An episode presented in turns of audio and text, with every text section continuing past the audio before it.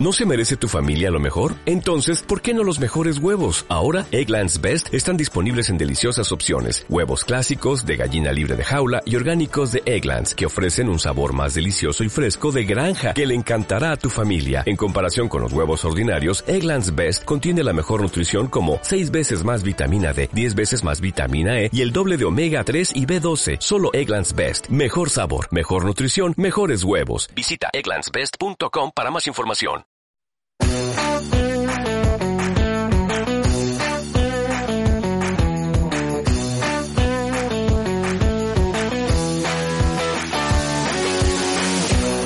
Bienvenidos a XPP.dev, el podcast tecnológico sobre Microsoft Dynamics 365 for Finance and Operations presentado por Adrià Ariste y Juan Antonio Tomás.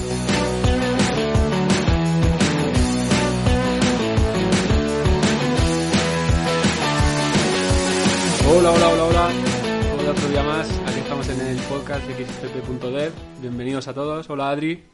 Hola, buenas tardes. ¿Qué, ¿Cómo estás? ¿Bien? Bien. ¿Cómo Primer episodio encierros? fresco. Primer episodio fresco por fin, sí. Que encierros. Los encierros de, de estar en casa cerradito en Madrid. Con la que cae. Bien. Bien, ¿no? Como, como los últimos seis meses. No, no salgo más. Vale, pues nada, pues vamos a empezar otro episodio nuevo. Hoy eh, va a ser un, un día especial, al menos para mí, porque tenemos el primer invitado de xpp.dev y además es un invitado ba- bastante especial, es la persona que me mentorizó, digamos, dentro del mundo de Dynamics AX y Dynamics 365, fue la persona de la que aprendí a programar más o menos este tipo de mierdas y me hace especial ilusión que, que esté aquí. Creo que tú también tienes un tipo de relación especial con él, ¿no, Adri? Sí, yo hice una entrevista con él una vez. ¿Qué pasó? Que a los dos meses me fui a Sarens. Pues eso, a mí me enseñó y a ti no te contrató. Perfecto. Bueno, imagino que mucha gente ya lo sabe, pero bien. Eh, a quien tenemos aquí es a José Antonio Esteban, que es trabajador de Microsoft, antiguo MVP. Bienvenido, José. Hola, ¿qué tal? ¿Qué, ¿Cómo estás? ¿Bien? Un poco extraño este currículum, pero bien.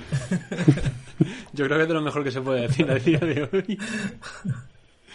Pues nada, si te parece, cuenta un poco quién eres, a qué te dedicas, cómo ha ido tu paso desde donde empezaste hasta donde has llegado, que no es poco, y nos cuentas un poquito qué es lo que haces en tu día a día como, como profesional de Microsoft. Vale. Bueno, pues yo empecé hace ya unos cuantos años, unos poquitos antes que tú solamente, tampoco tantos.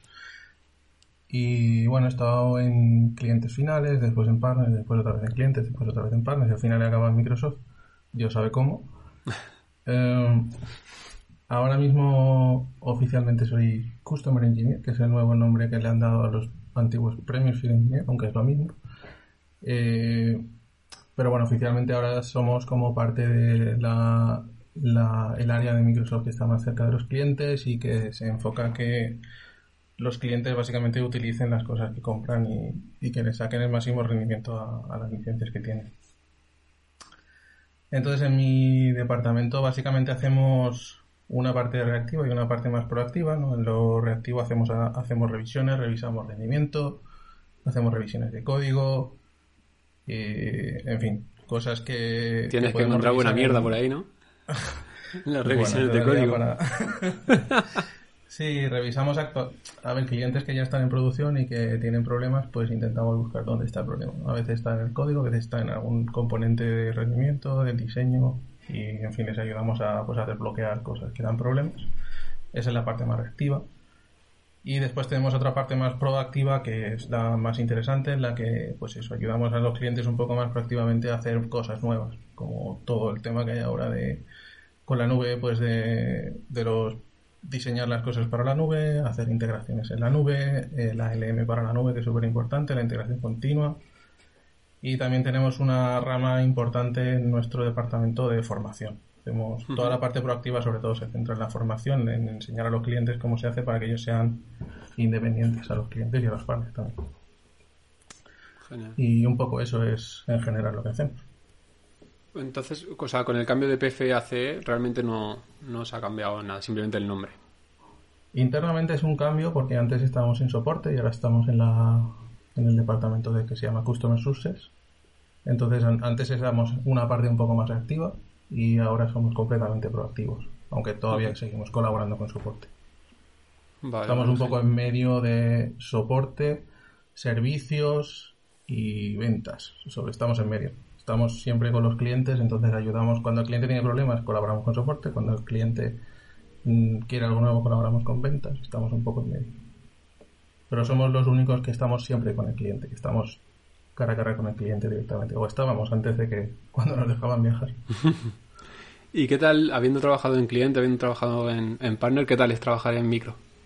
Estar ahí dentro de la empresa esa tan grande que todos vemos, que hace los productos, que... Bueno, es diferente, claro. Depende un poco de cómo de grandes sean los clientes o los partners en los que hayas trabajado, pero vamos, no hay ningún partner ni ningún cliente más grande que Microsoft. Es una empresa gigantesca. Entonces, la experiencia de cómo se organiza el trabajo, de cómo se organizan los equipos, la cultura tan fuerte que tienen y de que es una cultura americana. Eh, eso la verdad es que para mí ha sido bastante nuevo y, es súper interesante porque es nunca te aburres. O sea, aunque estés haciendo, yo llevo ya cuatro años haciendo este trabajo en el mismo rol y es imposible aburrirse. O sea, siempre hay una lista enorme de cosas que quieres probar, que quieres hacer, hay formación para enterrarte en ella y bueno, puedes elegir un poco en lo que quieres especializarte, incluso en cosas que no son técnicas. Sí, por ejemplo. Puedes hacer pues formación de liderazgo, de manager, de ventas, de no sé. Ahora está como muy de moda el tema de el envisioning, ¿no? El, el, pensar muy a largo plazo con los clientes para ver cómo será la industria dentro de X tiempo y tal. Un montón de formación en cualquier cosa. Cualquier cosa que te guste. Te puedes dedicar muy, muy a lo técnico si quieres o te puedes dedicar a cualquier tipo de otras cosas, yo que sé, como presentar, dar charlas, cualquier cosa. Claro, imagino que todo el, tema que dices de dar charlas y tal, cada vez que vemos una charla de la gente de Microsoft, o sea, la gente esa habla, eh, que le sale solo las palabras, le sale solo la forma de presentar, imagino que todo eso está muy estudiado, está muy preparado, forman a la gente en cómo tiene que expresarse, cómo tiene que comunicar. Mm. Eso, eso desde luego es una mezcla entre, yo creo, entre práctica y entrenamiento. O sea, entrenamiento y conocimiento. Es, hay gente que la contratan ya directamente porque es muy buena haciendo eso y hay gente que se hace buena a base de practicar. Y yo no estoy ahí todavía. a mí me gusta dar clase, yo, yo doy mucha formación, pero no hago tantas presentaciones. Las presentaciones me gustan más, pero lo cierto es que formación lo que es puro conocimiento para cómo presentar mejor lo tenemos y, yo lo, desde luego lo utilizo. Pero es una cosa que si no practicas es muy difícil mejorar. O sea, yo conozco gente en Microsoft y fuera de Microsoft que habrán presentado, no sé, fácilmente en 50 eventos y le dices cómo lo haces y le dice, pues intento no verme encima antes de salir todas las veces, o sea, da igual cuántas veces lo haya repetido. Entonces, hay ciertas cosas que se pueden entrenar y otras simplemente se pueden controlar. Fíjate que yo... aspiro a poder controlarlo. te lo puedo decir, Adri, pero en, las sesiones que hemos hecho y tal, sí me pongo súper nervioso, pero súper nervioso. Pero es que la, última fue en la Dynamics, o sea, no, en el Saturday, Dynamics Saturday este año, que fue grabado. Mm. O sea, un minuto, un minuto antes de que saliese el vídeo, que yo estaba sentado aquí mirando cómo iba a ver el vídeo, que yo no tenía que hablar, y estaba nervioso, perdido.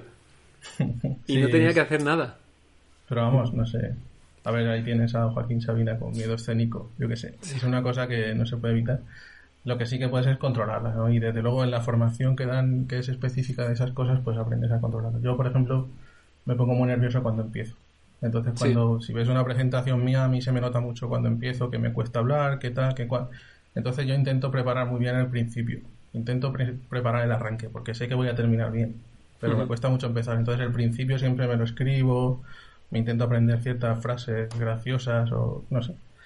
Hago ciertas cosas que sé seguro que quiero decir al principio porque si no se me olvida. Y luego ya cuando te calientas un poco ya va bien. Hay gente que no llega nunca a calentar. Eso es más complicado. Sí. Mm. Pero bueno, es una cosa yo creo más de práctica que de formación, también te lo digo. A mí también me pasa eso, si te pones delante de gente empiezas a hablar y al principio muy nervioso de, ah, sí, hombre, siempre y cuando vaya todo bien, ¿no? si te pasa hay algo gente y... que es muy buena, hay gente que se le da Claro, hay gente que es buena porque sí, porque ya lo estaba haciendo antes, porque lleva muchos años haciéndolo, que es muy buena improvisando.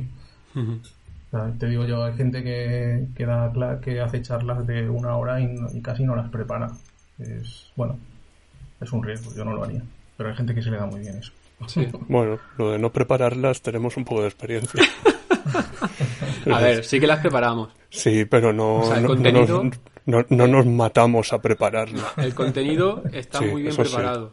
Pero Otra luego el tema del guion y eso es Claro. totalmente de... ¿Qué hacemos? Pues, pues venga, venga. haz- Vamos a contar presenta. lo hemos hecho. Empieza tú, empieza tú. Está muy bien hacer un guion para luego poder ignorar. Sí, eso- o no ver, hacerlo. y- Solemos más o menos eh, utilizar el guion, pero es un guion súper esquemático de tenemos que hablar de este punto, de este punto y de este punto. Hay otras personas, por ejemplo, que conocemos que los ves delante de su ordenador dando la charla tres días antes repetidamente para Sí. Un poco hacerse a, lo que quiere contar. si, por ejemplo, ahora las charlas que estáis viendo en el Ignite, ahora que, que en 15 o 16 minutos te van a contar como 20 o 30 folios de contenido, eso si no lo preparas y lo repites mil veces, no lo puedes hacer en 15 Claro. minutos. Eso es claro, es imposible imposible. hacerlo de otra forma. Entonces, hay ciertas cosas que sí tienes que... Pero cuando Sí, haces una charla, cuando ves una charla TED, por ejemplo, de 10 minutos, es que como no lo preparas, te pasas 10 minutos presentándote. Sí, sí, básicamente. Proba- Probablemente es así. Y una pregunta que tenía Adri, lo que pasa que dice que le da vergüenza hacértela es, ¿Qué pregunta? ¿y en la cercanía qué tal es Satya? Pues nunca he estado cerca, la verdad, pero pero a mí me cae bien el tipo, no sé, nosotros tenemos mucha nosotros, hay bueno, hay una sesión mensual de preguntas y respuestas en la que le puedes mandar preguntas, cualquier trabajador le puede mandar preguntas. y ¿Ah, sí? tal, Y suele responder a preguntas a preguntas complicadas. Qué guay. Lo que es bastante extraño y a mí me gusta bastante, te da bastante confianza cuando ha habido problemas o, o, no sé, cosas que han salido en la prensa y que eran un poco que se, a lo mejor podrían haber intentado taparlas, alguien ha hecho la pregunta porque era la pregunta procedente y ha respondido con, con, con honestidad, vamos, internamente, pero con honestidad. Como por ejemplo, ¿por qué Dataflex? O Tampoco hagamos sangre. nosotros tenemos papeles firmados por él. Sí. Ah, ah, sí, sí, es verdad. Las certificaciones, el Sí, MCT. las certificaciones. Seguro que las firma él y luego los escanea. Bueno, no la verdad es que es- yo, yo creo que, y, y estoy convencido de que de- desde que él empezó y cogió el timón se ha notado bastante. Sí. Y tengo el libro que escribió porque nos lo regalaron a todos los empleados. Hay una versión para empleados con ciertos comentarios. Y es muy interesante ver cómo, cómo piensa. Yo también tengo ese libro. Es desde luego, es prácticamente una formación sobre liderazgo, básicamente. Cómo pensar a largo plazo y cómo hacer cosas grandes.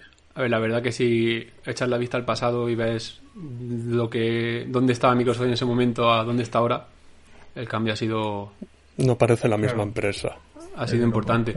Y vemos a lo mejor muchas, muchos comentarios últimamente en Twitter y tal de gente que es, digamos, influencer en el mundo de la tecnología que no son pro Microsoft y sin embargo cada vez están hablando más de lo bueno que está haciendo Microsoft, todo el tema del open source, de Mm. con GitHub, con el Netcore, con todo eso. O sea, ha sido un cambio espectacular. Claro, o sea, imagínate hace 15 años hablar de ejecutar un core nativo de Linux en tu Windows 10. Y ya ves. eh, y eso estoy flipando con eso. Que ahora han sacado un Surface Duo, que es un dispositivo desarrollado íntegramente por Microsoft, que le puedes instalar Linux cuando tú quieras. Puedes instalar Edge y Office en Mac. No sé, eh, han sacado un dispositivo de Microsoft con Android. Esas cosas hace 15 años nadie se las hubiera Ya ves. creído. Acaban de sacar Edge para Linux, creo. Para todo, escuchado para Edge, a partir de ahora, Edge funciona en todos los dispositivos, también en Mac. Todo eso es, la verdad que es Entonces brutal. son cosas que no se hubieran podido... Es que si las hubieran dicho hace 15 años hubieran sido de locos. Entonces, bueno, es un cambio de filosofía... Es un poco la filosofía que yo creo que es muy de Satya de democratizarlo todo. ¿no? El, no, el no ir a un cliente y decir, bueno, si quieres utilizar este producto de Microsoft, que es el que realmente quieres, tienes que usar todos los demás también. Que ha sido históricamente muy Microsoft durante años. Sí. Ahora es al contrario, ahora es, bueno, usa lo que quieras. Porque si usando lo que quieras, probablemente vas a utilizar algo de Microsoft. Entonces elige tú. Ujú. Y está, ahora, por ejemplo, te puedes, ya creo que desde hace una semana o dos, puedes loguearte en casi todas las plataformas de Microsoft con un login de GitHub. No sé, Sí. todo se integra con todo, ya da igual. Está muy bien, a mí es una cosa que me gusta mucho. Por ejemplo, ahora tenemos muchos clientes que usan X o Finance and Operations y también, bueno, y también X. Hay algunos que están utilizando todavía los dos pero están programando también en cosas, pues, en, yo qué sé, que con Java, con Node, con JavaScript. Entonces tienen su repositorio de TFS para AX, el antiguo, tienen sus repositorios para Finance, pero también tienen sus repositorios de Node que quieren que estén en GitHub. Y todo eso sí tiene que compilar y hacer una build con, pues todo, todo junto, ¿no? para que se despliegue todo a la vez, para que todo tenga sentido y cuando hay un go live que puedan ir a producción con todo a la vez.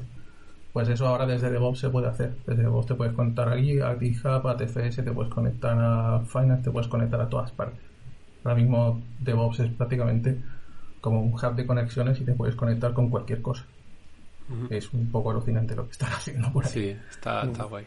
Sí, la verdad es que la evolución del producto desde que salió a X7 ahora es, es espectacular, es, no parece lo mismo. Mm. Ah, Y, y bueno, y al principio el cambio para mí, por ejemplo, fue un poco chocante todo el tema de mm, cómo que no tenemos acceso al entorno de producción, porque era- yo creo que eso fue lo que más me chocó, pero ahora mismo yo no volví a, a poder, a querer No. tener acceso. Es que estábamos los- muy mal marrones. acostumbrados a que todo el mundo podía meter la mano en cualquier sitio. Pero ya no solo eso, sino que si va algo mal en producción, nah, muchas veces es muy delicado tocarlo. Sí. Sí, ha sido un, cara- un- un cambio de paradigma completo. Yo recuerdo que cuando vimos la primera vez a X7, Re- Reinier, ¿no? ¿Era? yo recuerdo eh, aún era Reinier, eh, mucho antes de que saliera, cuando en un MVP Summit que estuvimos en Seattle. Y esto fue varios años antes de que saliera. Y claro, nos lo enseñaron y era pues una web bastante cutre, la verdad, porque todavía no habían ajustado los estilos de los formularios, se veía súper mal, pero aquello funcionaba. Para mí ya el poder compilar X en, en web, aquello ya me parece un milagro.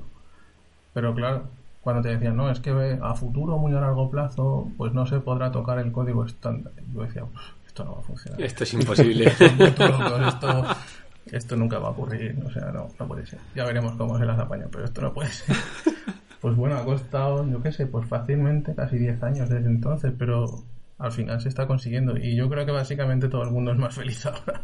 Sí. Eh, yo sí, todavía tengo sí. clientes con versiones anteriores, muy anteriores, y, y da mucha pereza, la verdad, cuando vas a un cliente que con todo el acceso del mundo, pero cuando vas a un cliente que tienes todo el acceso a todas las máquinas, pero eso, pues eso, que abres el editor de X++ en una X4 y dices, madre mía, pero ¿qué es esto?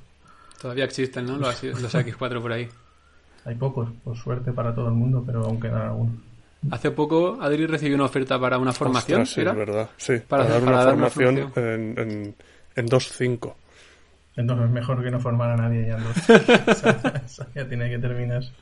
Pero bueno, lo cierto es que hay empresas que les cuesta mucho cambiar. Entonces, les cuesta mucho literalmente. O sea que es un esfuerzo grande en tiempo, un esfuerzo para ellos, no solamente en dinero. Hmm. Y bueno, en algunos casos es comprensible, pero ya, claro, eso está súper fuera de soporte, están solos. Sí. Sí, Mira, ya la- yo trabajé en un sitio que tenían una X3 súper personalizado, integrado con básculas, con cintas Mm. mecánicas, con muchas cosas. Y ahora lo que pienso es, ¿seguirán en la X3? O no lo sé, porque... Mm. mm, Bueno, si han cambiado algo, espero que hayan cambiado ya Finance, porque si no tendrán que volver a cambiar y será un Sí. esfuerzo. Es, al fin y al cabo, fíjate que lo- los clientes que no migraron en su día, pues ahora tienen la suerte de que ya va a ser la última vez que van a tener que migrar. No van a tener que migrar de 3 a 4, de 4 a 2009, de, van- de la versión que estén ahora, van a tener que ir, eh, si quieren, a Finance and Operations y ya va a ser la última vez. Esa, pues, al fin y al cabo, es una suerte ahora. Lo que pasa que, claro, desde una X3 pues no van a migrar, desde una X3 lo van a tener que hacer todo casi nuevo. sí, Que a lo mejor es una buena idea si lo piensas. Genial. Y claro, porque yo, pues bueno, por lo que sé de ti, que, que es un poquito, porque ya, ya unos cuantos años, ya 10 años que nos conocemos, y alguna que otra vez hemos hablado, eh, tu trabajo hasta hace bien poco se basaba mucho en ir, ¿no? Presencialmente a los clientes, en revisar cuando tenían problemas de rendimiento, en revisarles el SQL, la instalación cómo está hecha, las queries, etcétera.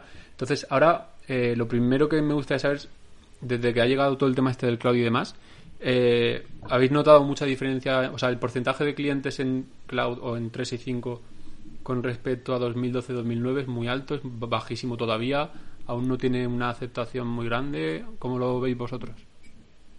Pues yo cuando entré en Microsoft era mayoritariamente 2012, hace ya cuatro años estaba empezando X7 todavía, Sí.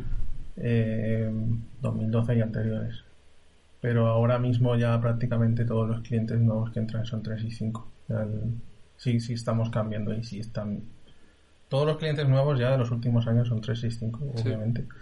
Pero también hay un esfuerzo grande por parte de los partners y de Microsoft. También hay inversión para eso, para que se migren todos los clientes posibles, porque en 2012 va a acabar el soporte enseguida. Hmm. Eh, y en 2009 ya ha terminado. Entonces hay un hay un programa dentro de Microsoft Core que es el Dynamic Migration uh, Program. Sí, lo estamos utilizando como cliente actualmente. Se, sí, está financiado por Corp y hay algunos recursos de Microsoft que se dedican a clientes para que se migre. Entonces muchos clientes están adoptando ese programa porque se están quedando ya fuera de soporte extendido. Y, y, la verdad es que se está notando bastante. Nosotros, yo hasta, digamos, hace un año y pico o algo más de un año, la mayoría de mis servicios reactivos eran de 2012 y la mayoría de la formación que estábamos dando era de 365. La gente que quería aprender cosas nuevas, quería aprender en la versión nueva, pero los que, ya tenían problemas porque eran bases de datos súper grandes y cosas así, pues ya son clientes que llevan mucho tiempo siendo clientes y son versiones anteriores. ¿Y estáis haciendo, o ves que se está haciendo migraciones como tal, en plan migración de código, migración de datos, con todo el histórico? Es que una de las cosas que de las novedades, digamos, porque no lleva mucho tiempo, es el tema de que eh, nosotros tenemos con la licencia de 3 y 5 20 gigas de base de datos y luego en función de las, de las licencias adicionales te dan gigas adicionales y tal. Pero claro, mm. tenemos clientes con muchos, muchos gigas de base de datos. Si te cobran el giga que tenemos en, en un premise, en el cloud al precio que es, o sea, mueren. Ya, sí, sí. muchos gigas todavía no es mucho. Nosotros tenemos clientes con 10, 12, 15 teras. Pues a ver cómo subes eso a, la nube. Eh, y, y luego la siguiente pregunta, ¿eso tiene sentido? ¿Eso tiene algún sentido? ¿Tiene sentido con empezar con una base de datos tan enorme desde el principio? Mm. Esos datos ya no los vas a utilizar para transacciones, solo los vas a usar para BI. Pues montas un data warehouse y ya está. Eso es lo que proponemos siempre. warehouse a los datos nuevos, los cruzas y tienes el mismo, tienes un BI con un histórico enorme, que es un BI muy útil, y luego tienes los datos transaccionales más limpios. Porque, a ver, yo, se pueden migrar los datos, pero yo siempre me pregunto si tiene sentido. Salvo que sea una empresa que lleva con una X2012 un año o dos. Bueno, pues a lo mejor sí. Pero, pero ya ninguna empresa lleva un año o dos, porque hace un año o dos ya le hubieran ofrecido un 3 y 5. Así que ahora ya, ya eso ya empieza a dejar de tener sentido, pero técnicamente es posible. La cuestión es eso, bueno, sí, técnicamente es posible, pero sí. La gente que de verdad quiere migrar el histórico será porque tiene un histórico grande y eso es lo que no tiene sentido, mira, un histórico Sí, estamos en el mismo punto. Gracias. a ver, futuros clientes, ¿habéis oído al de Microsoft? Microsoft está diciendo que no migren los datos. No, no es una discusión técnica. Técnicamente es posible. Es un reto, pero es posible. pero es una más una discusión de negocio. Es como, bueno, eso tiene un coste y tiene un beneficio. ¿El coste tiene sentido comparado con el beneficio? Yo creo que no. Pero eso depende del cliente. Yo creo que hacer un... Ya porque una cosa súper interesante, y, a la pregunta que me hacías antes, lo que más ha cambiado con la nube es que ya no estamos solos. Es que ya no es solo X de lo que estamos hablando. Estamos hablando de toda la plataforma. Totalmente. Entonces, algo que también estamos intentando, pues de alguna forma, evangelizar a los clientes en temas de formación, es eso, es que ya no tienes solamente finance ahí en una caja y ya está. Ahora tienes una plataforma de datos enorme. Entonces, pues no necesitas migrar no necesitas tener todo tu histórico en la misma base de datos. Diseña un plan de, data en general, diseña un BI que vea mucho más allá de tu finance y pon todos los datos juntos. O sea, conecta tu X3 con tu finance, con tu IoT, con tu CRM, con el CRM que quieras utilizar, con cualquier cosa. Y eso lo enchufas todo en un data warehouse, en un data lake, como tú quieras, y explotas los datos no necesitas tener una base de datos. es que es una mala idea tener una base de datos tan grande, o sea. Pero bueno, hay clientes que se tienen, le tienen mucho apego a los datos y, quieren migrar, pues bien, técnicamente es posible, pero esa no es una discusión técnica. Sí, nosotros de momento, la verdad que hemos tenido, digamos, suerte entre comillas, y todas las implantaciones de 3 y 5 que hemos hecho con clientes que venían de otras versiones ha sido una reimplantación. De hecho, se ha aprovechado para varios procesos que incluso eran desarrollos propios, ya existen dentro de 3 y 5 de forma totalmente estándar. Entonces es una reimplantación, pensar otra vez todos los procesos internos de la compañía y hacer cambios incluso internos que no tienen nada que ver con el RP. Y se ha aprovechado eso para reimplantar y empezar, digamos, de cero. Cargamos saldos abiertos, etcétera, etcétera, partidas tal, y fuera.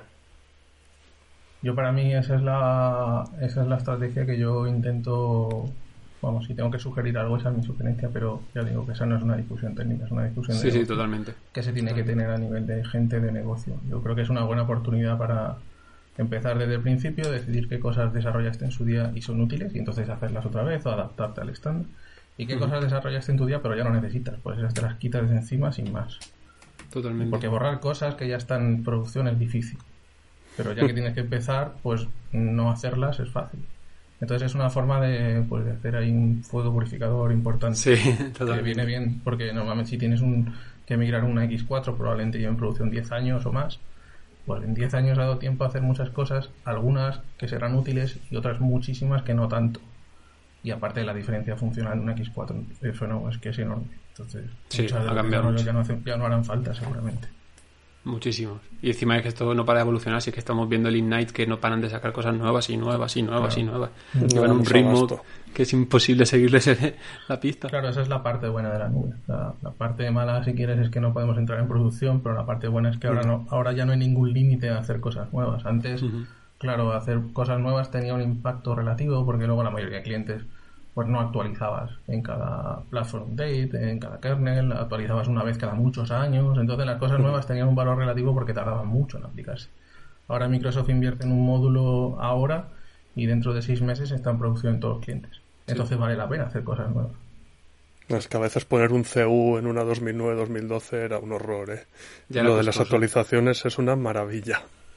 Claro, antes, antes ponías un CO cuando no tenías más remedio, básicamente. Sí, cuando lo un problema, necesitabas. Habías un ticket, habías un caso de soporte y te decían, si no actualizas a este CU, pues no te podemos atender. Pues actualizabas y ya está. Era costoso, era un problema para todo el mundo. Sí. Pues eso Sí, no es sí. algo que no echas de menos ya. Nada, pero ni un poquito, ¿no? ¿eh? Ni un poquito. Antes de Vale, instalar una actualización era prácticamente la migración. Bueno, Sí. Sí, técnicamente sí. era una Sí, migración. sí, totalmente. Vale, y bueno, también por lo que sé de tu trabajo un poco, eh, viajáis, viajabais mucho a los clientes de forma presencial. Entonces, ¿qué, ¿cómo lo lleváis ahora con todo el tema del COVID? ¿Seguís trabajando bien igual? ¿Habéis notado mucho la diferencia de asistir a los clientes presencialmente o el tema de la nube Bueno. también habrá ayudado, imagino? Claro, aquí nosotros tuvimos dos cambios. Primero al cambiar a la nube y después al cambiar al COVID. En- los, los servicios que nosotros ofrecemos para, para productos de nube ya eran remotos antes. Pero los, los servicios para 2012 o en clientes en los que tenían todavía un FNO on-premise, pues eran on-site por tema de regulación. Bueno, hay clientes en los que es imposible conectar a los entornos, literalmente imposible. Hay clientes que hasta te mandan uno de sus portátiles para poder conectar. Entonces, claro, era bastante problemático hacer eso con el cliente para una cosa que duraba dos o tres días. Entonces era más fácil ir. Claro. Y bueno, la mayoría de nuestros servicios históricamente en Premiere han sido on-site. Pero sí es cierto que cuando cambiamos al, al cloud y ya no teníamos necesariamente que conectar a los servidores, eh, pues ya tenía menos sentido ir para algunos servicios. Entonces a lo mejor no íbamos todos los días del servicio, íbamos un día para hacer una presentación o no íbamos directamente si estaba muy lejos. Y eso nos permitía dar unos plazos más cortos a los servicios, porque como no teníamos que planificar el viaje, eh, no, no, haría, no hacía falta ni siquiera buscar un PC local, se podía que, que tuviera disponible, podía hacerlo, pues no, no había que viajar. Entonces, ya con el cloud nosotros redujimos bastante el viaje, pero ahora con el COVID ha sido, un- o sea, ha sido un corte total. O sea, yo hace ya meses que no viajo, que es algo que no me ocurrió desde hace años. Sí. Es- ahora no se viaja, lo que pasa es que, claro, nosotros como siempre hemos sido trabajadores remotos dentro de Microsoft, nosotros no hemos notado nada de esto. Los que sí lo han notado son los clientes, porque los, los clientes no tenían la flexibilidad que teníamos nosotros. Yo sí tengo que viajar cada semana a un cliente. He estado, yo creo que mi récord han sido nueve semanas. Nueve semanas fuera de casa, cada semana en un, en un cliente, incluso a veces en un país diferente. Claro, con esa, cuando trabajas así, el trabajo en remoto te da igual. Yo siempre he sido trabajador remoto Sí. da igual en casa o en el aeropuerto donde sea. Pero los clientes desde luego no estaban acostumbrados a esto, entonces a muchos clientes ha sido bastante traumático. A otros no, a los que estaban bien preparados. A los que antes ya podían hacer servicios remotos no lo han notado mucho. A los que tenían unos requerimientos de seguridad o simplemente requerimientos internos de la empresa más estrictos, pues les ha costado mucho también a ellos trabajar en remoto. Pero bueno, la verdad es que creo que alguien de Microsoft lo dijo hace poco. Hemos tenido como cinco años de transformación digital en dos meses. Eso es. Sí, para eso- muchos clientes ha sido literalmente así, para otros no, porque ya lo habían hecho antes. Ahora, Adri, te quería hacer unas preguntitas que aquí probablemente ni ten- no tengas ni idea de la respuesta. Pero es que nos ponemos a fricar y friqueamos y empezamos a pensar cosas. Es como curiosidad, y si no se sabe, pues nada. Ya se lo preguntaremos a quien se lo tengamos que preguntar. Ya hablaremos con Satya cuando tomemos el café. Sí. Es, bueno, hemos visto la noticia de que se va a dejar de dar soporte al net estándar. No, ahora no sé cuál es. El, que, el que- el que usan, el que usa eh, AX, Chapter. vaya. Sí. Y la pregunta viene a ser, ¿se va a finalizar la vida de Net de Framework? ¿Qué vamos a hacer nosotros? Es una pregunta Bueno. razonable, sí. Es una pregunta razonable, pero no tengo ni idea. Así que va a ser una respuesta corta. Yo Ya la- ya buscaremos. Tengo bastante confianza en que la vida del producto siga más allá de eso. Entonces, igual que igual que pasamos del punto .NET 3 al punto .NET 6, pues pasaremos al core o al que toque. A lo mejor dentro de unos años incluso estamos programando X++ en, en el Visual Studio Code. Eso molaría bastante. Eso molaría mucho. Bueno, yo, yo llevaba oyendo que íbamos a programar en .NET desde que estaba la preview de la 2012. Bueno, Que- X que- que ya se- es no, no, se va a acabar X++. Vamos a programar en, en .NET. Bueno, si en el Ignite del año que viene anunciamos que se puede programar en Core, no consideréis esto liberar información confidencial, porque de verdad que no tengo ni idea. Pero es algo que tiene sentido. Estaría guay, estaría guay. No, hombre, a, a ver, sí que tiene sentido también que nos vayamos acercando a eso con todo lo que Joris poco a poco va enseñando de que mm, están trabajando en ello para llevarte las, las DevTools para poder trabajar de forma local, para poder soportar repositorios de Git de forma menos dolorosa y demás. Pues tiene sentido que sigan por ese camino, que es lo que, lo que ahora mismo está avanzando más fuerte. También tiene sentido que hasta hace dos días estábamos en MorphX y veíamos Visual Studio como, oh, Visual Studio. Por fin estamos ahí. Ahora ya casi que podemos trabajar con 2019, con Visual Studio 2019. Claro, poco a poco irá. La verdad es que el esfuerzo que nos llevaría a eso cada vez tiende a ser más bajo. Y aparte, desde un punto de vista puro del negocio, a Microsoft le interesa mantener cuantas menos herramientas posible. Entonces, si podemos trabajar con herramientas que ya existen, pues toda la gente que trabaja en esas herramientas específicas se puede dedicar a hacer cosas nuevas, que es lo que vende. Entonces, el equipo del compilador, el equipo que antes desarrollaba el MorphX, ya no trabaja en el MorphX, ahora trabajarán en otras cosas. Entonces, ahora hay gente que puede dedicarse a cosas, digamos, más útiles, porque antes Sí. estaban básicamente reinventando la rueda. Entonces, esa optimización interna de los equipos de ingeniería es buena para el negocio, entonces tiene sentido que sea así. Y aparte es más fácil para todos, porque ahora podemos compilar con. Vamos a poder compilar enseguida con, con, con un agente nativo de Azure en DevOps, porque estamos compilando Sí. .NET. Entonces podemos utilizar herramientas que ya existen y decir, mira, es que ahora Dynamics es una herramienta completamente al día, moderna en herramientas, con, con un coste incluso que ahora nos cuesta más barato que antes, porque antes había que mantener dobles herramientas y ahora no. Entonces ahora invertimos menos dinero, tenemos un mejor producto, todo el mundo gana. Sí. Así que tiene sentido que sea así. Y luego la posibilidad, lo, lo, que también hablando tal vez de, de Joris, que nunca hablamos de él, en, en la Dynamics Con que hizo una sesión que era para mostrarnos un poco que no nos quedemos solo en lo que está soportado, en lo que va saliendo mes a mes en las actualizaciones, sino que ya el hecho de estar dentro de la plataforma Azure, el hecho de estar con todo este tipo de herramientas, de todo el ecosistema de las herramientas de Microsoft, nos da la opción de ir más allá y de montar Claro. cosas que no tienen nada que ver con lo que está haciendo en ese momento el equipo de, de producto. Mm. Sí, eso es algo que es lo que comentábamos antes. Ya no tenemos una caja negra. Ahora Eso es. utiliza herramientas genéricas y herramientas genéricas hay un montón.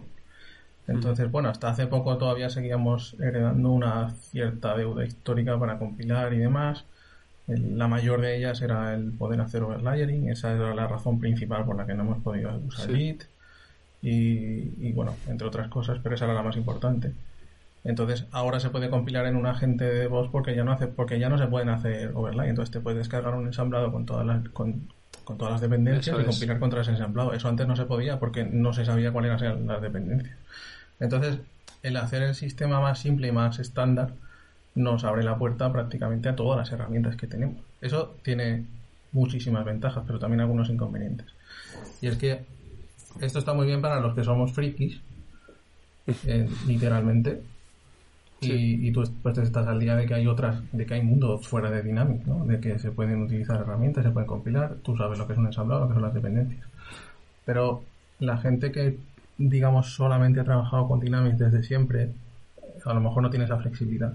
Y lo que espera es que cuando se monta una máquina de build, tú le des a un botón en el ECS y se monte solo. Porque en realidad no tiene muy claro lo que se está montando. Entonces, el hecho de que ahora seamos flexibles supone que tienes que saber de lo que estás hablando, ya obligatoriamente. Ahora ya, por ejemplo, en las próximas versiones, pues me puedo imaginar que la build va a evolucionar poco, porque va a esperar que seas tú el que la evolucione, el que el proceso de build compile y ya está, que es lo que se espera. Pero si quieres que te despliegue entornos, si quieres que te monte aprobaciones, flujos de aprobación, despliegues en el ECS, eso lo, va a tener que hacer cada cliente porque cada cliente es diferente. Entonces no se puede hacer eso mm, out of the box, como dicen los yankees. No se puede. Te dan un mínimo. Tienes que saber más cosas. Te van a dar un mínimo porque, bueno, como parte del producto tienes que dar algo, pero se espera que la gente que maneja esos entornos sepa lo que está haciendo y tú puedas evolucionando por ti solo. Por eso estamos invirtiendo ahora tanto en formación. Es muy importante que la gente abra la mente y en, el estilo de la charla que dio Joris el otro día tenemos varias y yo estoy preparando también unas cuantas de DevOps para darlas pues en cuantas conferencias nos puedan invitar y, y a todos los clientes que nos quieran escuchar porque es muy importante. Y luego también hay otro punto de vista que es el soporte. Cuando tú abres un caso de soporte y dices la BIM no funciona, en soporte solo se gestionan defectos de los productos. Que la BIM no funciona no necesariamente es un defecto de DevOps, de hecho casi seguro que no lo es. Es un parámetro que se te ha olvidado, es algo que falla porque está mal configurado, pero no porque sea un defecto. Entonces, ¿podemos darle soporte a la BIM? No creo. Ahora sí se está haciendo, pero no creo que dure mucho. Porque eso no se puede, la build en sí no se puede considerar un producto. Entonces, de alguna forma es muy importante que la gente aprenda cómo funcionan esas cosas para que tú mismo seas responsable de evolucionarlo y de arreglarlo. O sea, al final lo que decimos siempre es ser un poco más desarrolladores normales, entre comillas, ¿no? Ser desarrollador. A, un programador de .NET él tiene un error con una build que está montando él y no se le ocurre escribir al equipo de soporte de César porque esa build que está montando no funciona. No, tú no le llamas a Oracle y le dices, oye, que tengo aquí hecho un programa en Java, mándame una build. Eso es. Si has hecho el programa, si, si, has sido capaz de hacer un programa en Java, tienes que ser capaz de montar una build en GitHub o en DevOps o en donde sea, porque eso es una cosa genérica. Entonces, ese es el cambio de paradigma que vamos a tener en la parte técnica. Hay varios sí, que tenemos que Tenemos un pasado que es bastante distinto a todo lo que estamos viendo ahora nuevo y va a costar al final el cambio de, mentalidad de la hmm. gente que trabaja en este producto. Y exige un esfuerzo también de autoformarte, porque eh, si, no es, eso, la, build te la puedes configurar con lo mínimo para que compile y te genere el paquete. Luego que si quieres montar integración continua, que si quieres las aprobaciones que decías, puedes hacer un montón de cosas, pero pues te vas a tener que dedicar un tiempo a, entender qué, es todo eso que hay en, en DevOps.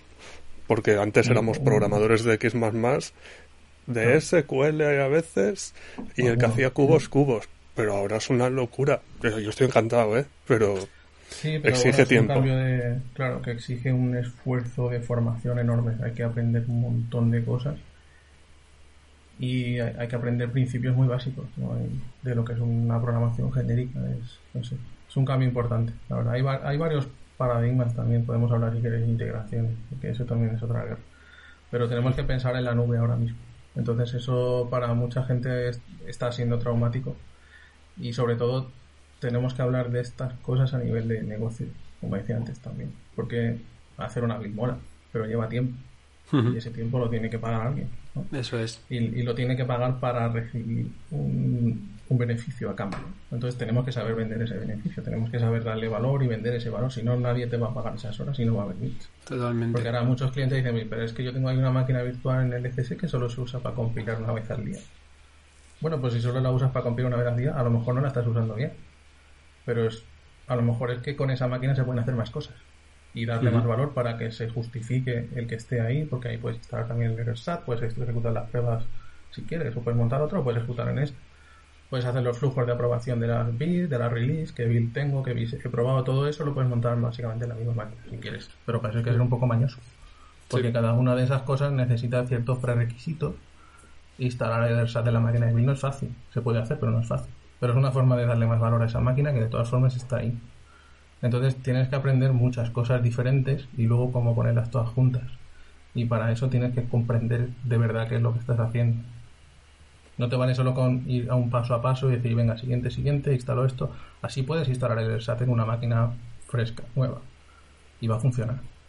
Por siguiente, siguiente, mirando el manual. Pero si quieres instalarlo en la máquina de ya no se puede hacer así, que tienes que tener en cuenta ciertas cosas. Tienes que saber cómo funciona el SAT y tienes que saber qué limitaciones tiene la máquina de que la máquina de Bit borra todo el código eso es. que se lanza De eso hemos visto alguna que otra queja en Yammer de, oye, es que hago esto y no... los cambios, y es que no tenías que haber hecho nunca cambios ahí, claro. es que esa máquina está hecha para eso. Entonces hay que comprender un poco lo que estás haciendo. Y, y eso incluye lo que hace el sistema por dentro.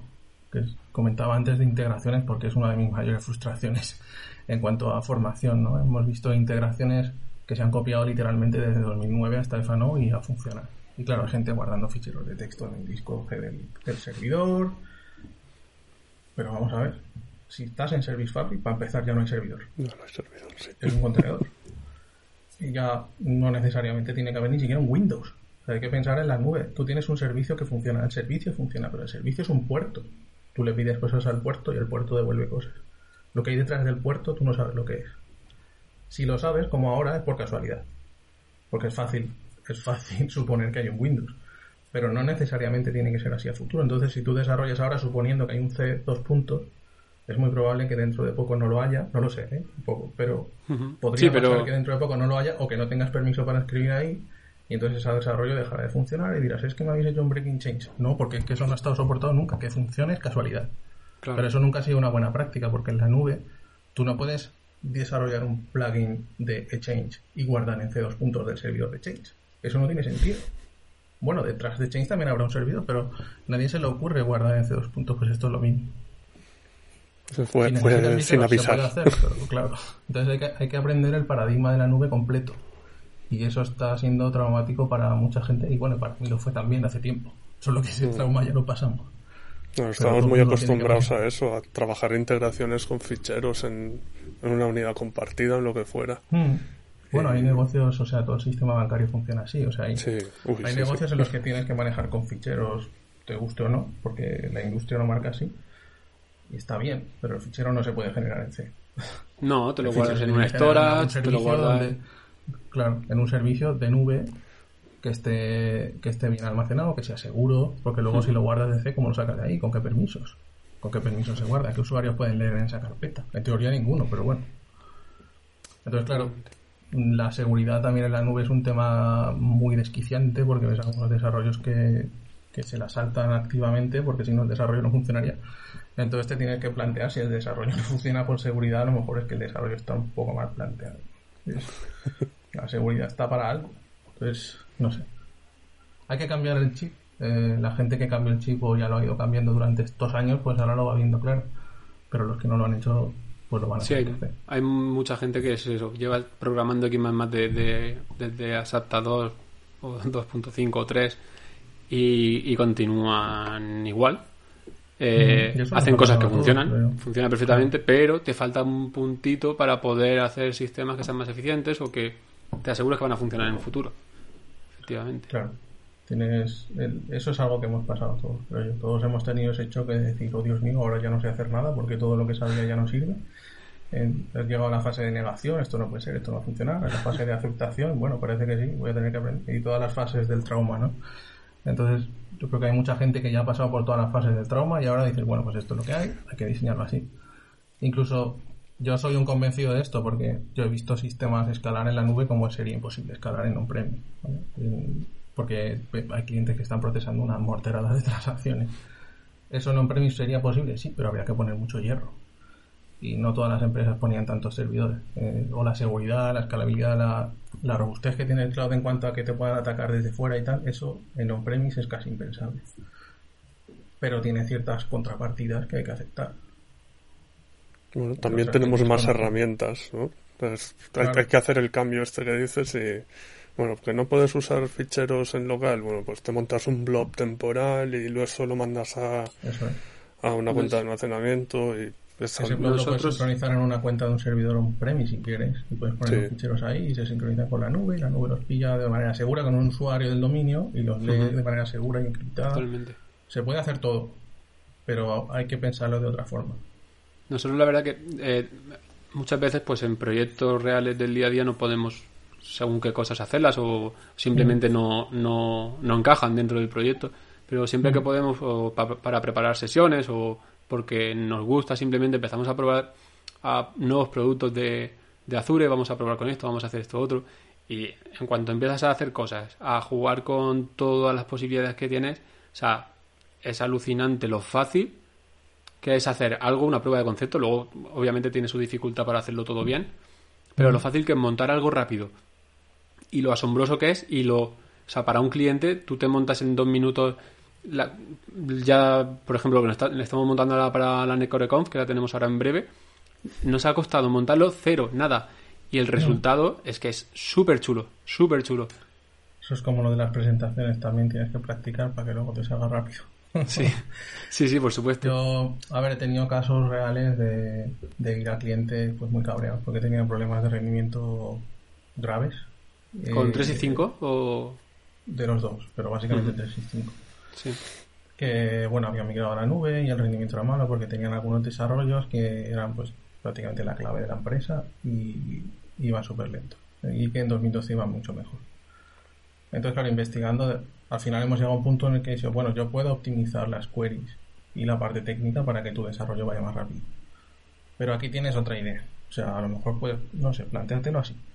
Planteate que toda esta mega clase que has hecho, a lo mejor puedes hacer un lote que genere threads y que cada thread escale y que los threads tengan transacciones independientes y que las transacciones no se bloqueen bla, bla, bla. Dale una vuelta a esto. Yo si quieres optimizar lo que tenéis, lo podemos optimizar, pero piensa esto. Y bueno, pero es que eso nos supondría desarrollar todo el proceso otra vez y sería muy costoso y tal. Y bueno, pero es que optimizar el que hay ahora también cuesta. La cuestión es hasta qué punto se puede actualizar. Y ahí hemos tenido clientes, vamos, que han visto la luz, clientes y partners también. Eh, partners que no se les había ocurrido esa idea y han dicho, bueno, pues, pues es una buena idea, vamos a intentarlo. Han hecho una prueba de concepto rápida, han, han roto la clase en tres o cuatro clases y vamos a probar con esto. Y, han y que han empezado a procesar pues como 100 veces más rápido que antes. Yes. Claro, 100 veces, dos órdenes de magnitud más rápido, solo cambiando un poco el diseño. Es algo que básicamente no se puede optimizar. O sea, no se puede optimizar un proceso 100 veces, a no ser que esté hecho súper mal. Sí. Entonces, la cuestión es que hay que pensarlo de esa forma. El- es un RP y los RP funcionan así todos. El- los procesos grandes se tienen que romper en procesos pequeños. Es un, es un paradigma simple, pero cuando tú estás pensando cómo desarrollar algo nuevo, tú haces archivo, nueva clase y empiezas a poner cosas ahí. Empiezas a meterle cosas y cosas a la misma clase. Y de eso funciona. Tú lo pruebas y funciona. Entonces, bueno, esto funciona. Pues si funciona para una, pues también funcionará para mil transacciones al minuto. No, eso no es necesariamente así. Eso funciona en tu base de datos de prueba, que está vacía, pero no necesariamente en una base de datos de 15 teras. Yes. Que 15 tiene que es escanear que una tabla con 100.000 millones de registros. Eso no es fácil. Entonces, claro, el- hay que pensar un poco también en la escala de las cosas. El- tú haces algo en tu máquina y funciona, Eso no necesariamente significa que vaya a funcionar miles y miles y miles de veces por minuto. Entonces, ese también es un poco algo que eso ya te se tenía que mirar en 2012, claro. Mm. Pero ahora se nota más porque va lento y no sabes por qué, porque no puedes ver la máquina. Claro, Entonces la culpa de la máquina. La culpa siempre es de la máquina. Sí, además, además es muy fácil decir, no, esto La te lo mira nunca Microsoft. ha sido de la máquina, porque la máquina hace lo que puede y como siempre. No, pero bueno, es Que le pongan el- más. Claro. Pero si estás ejecutando solo, solo en un hilo, pues va a haber una OS que va a sufrir mucho más, pero los otros no van a hacer nada. Totalmente. Y bueno, esas son un poco las cosas que hacemos también en, en mi departamento de cara a los clientes, ¿no? El- esta formación, que no es una formación formal, no es un curso al que te apuntas, sino pues eso, enseñar a los clientes los cambios de paradigma y este paradigma que es muy antiguo ya, el de romper cosas y rediseñar los procesos y demás. Eh, que bueno, ahí estamos peleando contra corriente muchas veces. Nada, tiene interesante también hablar con toda esta gente y hacer que cambien su... Si, si lo consigues, al final tiene que ser gratificante también ver que, que has conseguido ayudar a que sus procesos mejoren, que sean más eficientes. Una cosa es que tienes que tienes que hablar sobre, sobre cuestiones que son muy técnicas con, y convencer a la gente que las tiene que pagar, que no son nada técnicos. Entonces esa Eso discusión es más difícil, quizás. Claro, tienes que convencer del valor del negocio, de las cosas, de cosas que son estrictamente técnicas, porque es un cambio de diseño que... Pero bueno, es, es interesante. Y bueno, yo intento de todas estas cosas pues sacar material para preparar sesiones y charlas para que, bueno, las tendré que grabar porque no sé ahora cuándo vamos a tener charlas. Tengo, estoy preparando una de DevOps, una de estas de rendimiento y de escala y de escala de los procesos y demás, a ver qué tal. ¿Pero para hacerlas en abierto o para son para los clientes? Mm, bueno, sí, estoy intentando hacerlas en abierto, no incluir nada confidencial para poderlas hacer en abierto. Bueno, asistiremos. Ya veremos cómo, no sé, alguna conferencia al Saturday que el año que viene, ya veremos. Montamos la xppdev.conf y ala, para adelante. Antes he estado viendo loca con las conferencias, como no se sale de casa. Sí, hay unas poquitas. Nosotros también estamos en alguna que otra. No, al final te da un poco la posibilidad también ¿no? de, de, llegar a públicos que antes era imposible. Ah, por ejemplo, nosotros vamos a la NetCoreCon, nunca se nos hubiese ocurrido presentarnos a, esa, a ese evento, la verdad. Sin embargo, hablamos con los organizadores y demás y nos dijeron que por supuesto que les encajaba totalmente, que al final son tecnologías Microsoft y que para adelante. Así que para allá que hemos ido. Sí, a lo mejor era muy difícil en una en una charla genérica meter, eh, X más más, pero pero meter Power Apps ya no es tan difícil. Totalmente. Hablando de Power Apps, eh, bueno, lo está petando. O el tema de las Power Apps, no hay más que contenido nuevo de Power Apps, de Power Platform y demás. Eh, también estamos viendo que están mejorando un poco las integraciones con, al final, para utilizar este tipo de herramientas con, con Finance and Operations, eh, todo el tema de Virtual Entities y demás, te permite hacer una Power App que te escriba de forma súper sencilla y demás. ¿Cómo ves el futuro de las customizaciones de más con respecto a estas herramientas? Bueno, no sé, yo a mí me gusta. Yo soy bastante defensor de lo que llaman ahora los modernos no code, porque porque es más fácil de mantener, esa es la verdad. Entonces, yo creo que si lo puedes hacer así, es mejor hacerlo así, pero obviamente no lo vas a poder hacer así todo. Entonces hay ciertas cosas que se van a tener que programar, pero van a ser cada vez menos. ¿Significa eso que va a haber cada vez menos programadores? Yo creo que no, porque esas cosas las va a tener que hacer alguien. Lo que pasa antes te hacías una clase de 2.000 líneas y ahora vas a hacer un business event y luego te vas a ir a hacer una logic app y esa logic app se va a hacer una Power App y se va a conectar con una base de datos externa y con otros servicios de Azure y con el Azure Portal y con bla, bla, bla, O sea, vas a tener, siempre va a hacer falta desarrolladores, pero vas a desarrollar otra cosa. Yo, vamos, a mí no, yo no me atrevería a decir que un desarrollador de Azure no es un programador porque no tiene código, pero lo cierto es que tiran poco. Porque hay muchos componentes que funcionan y se integran con poco código. Y lo bueno de no tener código es que no hay que mantener código. Mantener código es carísimo es, es, muy caro. Entonces, todo lo que se puede hacer con integraciones y con configuración, esa configuración se puede garantizar la, la compatibilidad en versiones futuras, pero del código no, porque no se sabe lo que hace. Entonces, también cada vez habla más de negocio, pero bueno, es más barato mantener el no code. Esa es la verdad. Entonces, lo cierto es que ahora, pues lo que hablábamos antes, vas a tener que aprender muchas cosas que para nosotros son cosas muy raras pues hacer una Azure Function. Una Azure Function que tiene que ver con Finance. Pues nada, pero se pueden usar porque puedes lanzar un evento que lance un flow, que lance una función y que genere ese fichero que estábamos hablando antes en alguna parte de la nube y lo envíe a otra parte de la nube o habrá una conexión con, una, con un fichero compartido externo o no sé, en banca por ejemplo ahora mucho con, con FTPs, intercambian ficheros entre FTPs todo el rato, entonces esas conexiones se pueden abrir en, en un middleware que funcione aunque no esté funcionando Finance, por ejemplo, que también sería una forma de hacer un servicio 24/7 que en Finance de momento no se puede. No sé, eh, ahora las cosas se complican más porque hay más opciones. Antes, como solo había una opción, pues era fácil, no tenías que pensar. Tú abrías tu X y hacer cosas, porque no había otra opción. Ahora sí hay otra opción, entonces tienes que ver cuál es la mejor. Sí, funciones hemos usado para resolver algún problema y lo tenemos ya montado en cliente. Mm. Ah, y es es una maravilla. Poner código en la nada. Lo de tenerla desplegada, sí, sí, y, es gratis. Sí.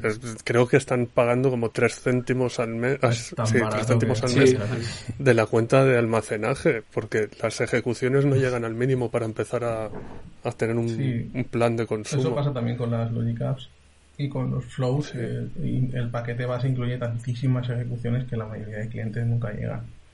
A, entonces son virtualmente gratis. Salvo que hagas una cosa que se ejecute muchísimas veces. Pero puedes exponer APIs, por ejemplo, hay, hay cosas en Azure muy interesantes para exponer APIs hacia afuera con toda la seguridad del dominio, eh, con toda la seguridad de Azure, con el multifactor authentication, con todo. Entonces tú puedes exponer una API muy bien definida en un formato estandarizado que todo el mundo entienda y luego pues enchufarle ahí, yo que sé, un finance, una lo que tú quieras. Ahora lo bueno es que ya no somos desarrolladores de finance en Operations, ahora somos desarrolladores de Azure. Sí.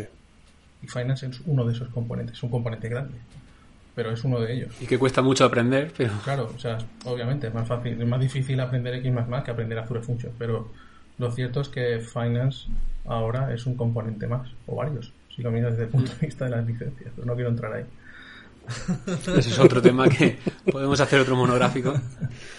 Yo no, yo no voy a, yo a este programa de licencias no vengo. No, licencias eso nosotros nada, nosotros eso no lo tocamos. Pues el otro día, con lo de las virtual entities, me estuve mirando a ver para aclarar si eso contaba como usuarios de licencia de, CDS y yo abro el PDF y lo único que sé es que cuesta creo que 90 o 95 euros, no, 120 la de Operations, 95 una de CRM pero ya me pierdo. Ya... Hace falta un, una calculadora, como el Pricing Calculator de Azure, pues en, licencias. ¿Tú qué quieres hacer? forma de una Quiero... infernal, pero pero solo unos y que te diga y que te lance y que te lance un mensaje y te diga no eso es multiplexing no lo hagas solo unos pocos elegidos saben cómo funciona esa Excel pues es complicado de calcular en fin pues nada no sé si queréis hablar de algo más se os ha quedado algo en el tintero llevamos ya casi una horita aquí de de palique sí va a quedar el episodio más largo Sí, pero yo creo que también es más interesante. ¿eh? Sí, sí, ha, estado, ha estado genial, está súper divertido. José, ¿algo más que quieras contar de ti, de PF, bueno, de, de Customer Engineer, de algo? Pues nada más por mi parte. Pues nada. Un placer aquí friqueando un rato. Y a ver si. Eh, bueno, sigues en Alicante, ¿no? En Saks. Estoy en el pueblo un par de semanas más y después volveré a ver lo que ha quedado de mal. Vale. No, vuelvas, no vuelvas. No vuelvas. A ver si todo esto termina pronto y nos podemos tomar una cervecita juntos eh, en breve. Muy bien. Pues nada, gente. Muchas muchísimas gracias. a todos. Muchas gracias a los que nos escucháis. Y nos vemos en el próximo episodio. Adiós.